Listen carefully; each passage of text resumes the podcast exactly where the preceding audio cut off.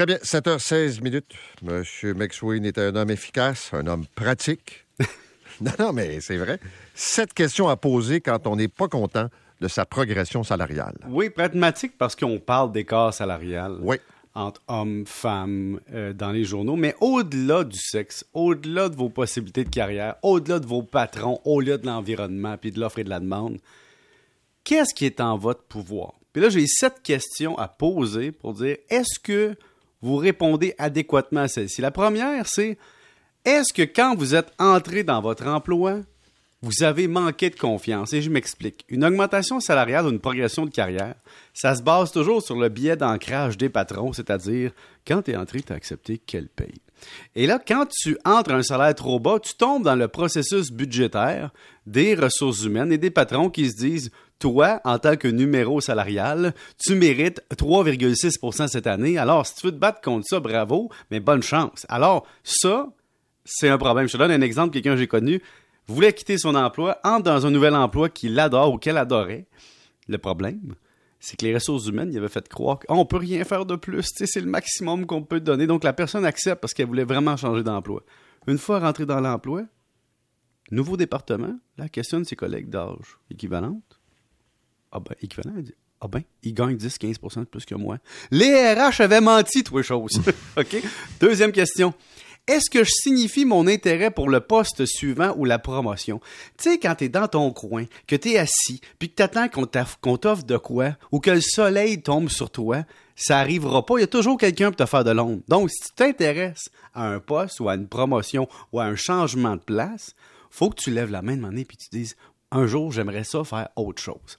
Troisième question, est-ce que j'investis dans mon avenir? C'est-à-dire, est-ce que je stagne ou je vais faire de la formation, euh, de la spécialisation, une certification? Est-ce que j'ai de la curiosité pour prendre des tâches de quelqu'un d'autre? Est-ce que je suis prêt à faire un remplacement de vacances dans une tâche que je ne maîtrise pas? Est-ce que je lis sur le sujet? Finalement, est-ce que je suis curieux? Quatrième question, est-ce que j'accepte de changer d'entreprise?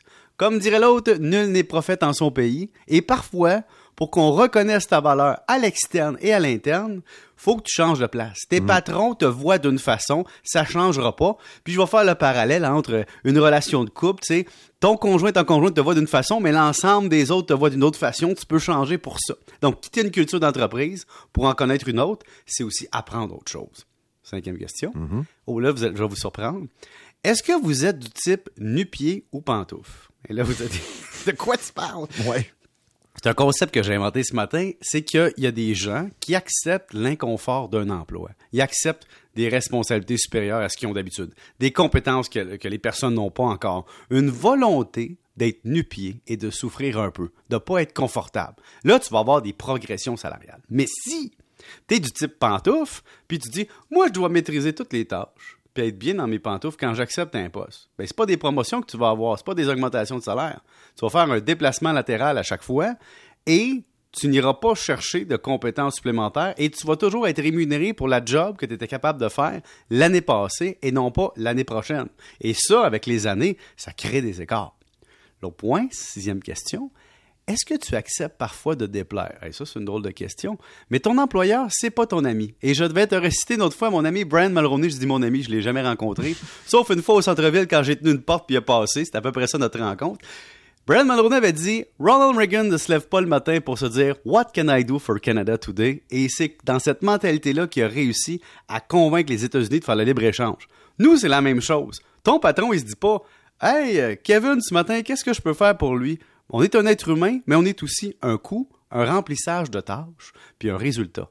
Donc, s'il faut que tu déplaises au processus budgétaire si tu veux avoir une meilleure valeur. Sinon, tu vas être mal rémunéré, mal reconnu, discriminé. Puis c'est pour ça que des fois, il faut que tu quittes ton emploi pour avoir un environnement moins toxique ou qui recommande ou reconnaît plus ta valeur. Et la dernière question, mm-hmm. êtes-vous capable de me donner trois raisons pour lesquelles vous devriez être mieux payé que vos collègues, vos compétiteurs, vos adversaires? Par vos clients ou votre employeur. Si tu n'es pas capable de me démontrer que tu as une compétence rare, si tu n'es pas capable de me montrer que tu fais plus de rendement que les autres pour le même prix, si tu n'es pas capable de me démontrer que la tâche que tu fais, il y a soit un rejet de l'industrie, personne ne veut faire ça, ou il manque de main-d'œuvre, veux-tu bien me dire, en tant que ton boss, pourquoi je te paierais plus à part pour te faire plaisir?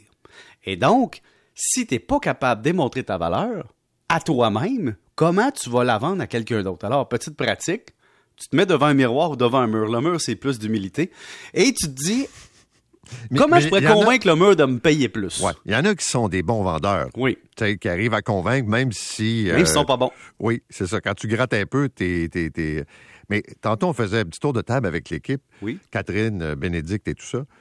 Et moi, je leur disais que souvent, ça m'est arrivé, par exemple, d'approcher quelqu'un pour un emploi.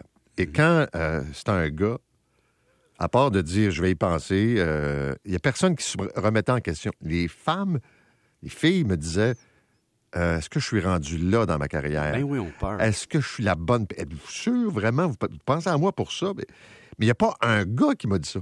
Puis peut-être que les hommes que tu as rencontrés ou les gars que tu as rencontrés, la troisième question, c'est avant de continuer, ça paye-tu assez pour que ça vaille le déplacement? Exact. Et moi, c'est souvent ma première. Je veux pas être baveux, je veux pas commencer à parler d'argent, mais je veux dire, on parle de combien? Parce que si tu me parles de 15 000 par année, je vais laisser faire. Donc, avant même de discuter, d'aller faire une date avec l'employeur puis de jaser, donne-moi une idée de, de quoi on parle. Puis, puis c'est ça. Fait que, tu sais, ça, t'as raison, Paul. Puis, t'as raison, les filles. Moi, j'ai vu ça dans le départ, dans le monde comptable aussi. Les gars avoir tellement la tête enflée. C'est-à-dire, hey, moi, je vais être vice-président. Le gars, il a 26 ans. il Me, déjà, me donne cinq ans. Ouais, il me donne 5 ans, il va être vice-président. Puis là, il chiale que son boss, il a pas encore donné une promotion, mais il est en formation de son premier stage. Tu comprends? Puis là, t'as la fille l'autre bord qui va faire de l'overtime le soir, lire des affaires, comprendre, s'excuser d'exister. Et, là, c'est, là, j'ai dit gars, mais ça peut être aussi euh, personne 1, personne 2. Il y a des gens qui vendent ce qu'ils ne sont pas. Puis ce qui est frustrant pour les gens très compétents des fois, c'est que ces personnes-là réussissent toujours à s'en sortir des fois en étant des bons vendeurs de voitures professionnelles. Ils te vendent quelque chose qu'ils sont pas. Mais c'est pas grave, ils ont réussi à convaincre le boss. Et donc, dans, un, dans une entreprise, tu as deux types de personnes. Tu as les gens qui sont compétents en premier, donc techniques, et les gens qui ont des aptitudes pour se vendre. Et quand on réussit à avoir les deux, c'est bien parfait. Donc, bonne réflexion sur votre valeur marchande. Merci, monsieur. Salut. 7h24. Le bon merci maintenant.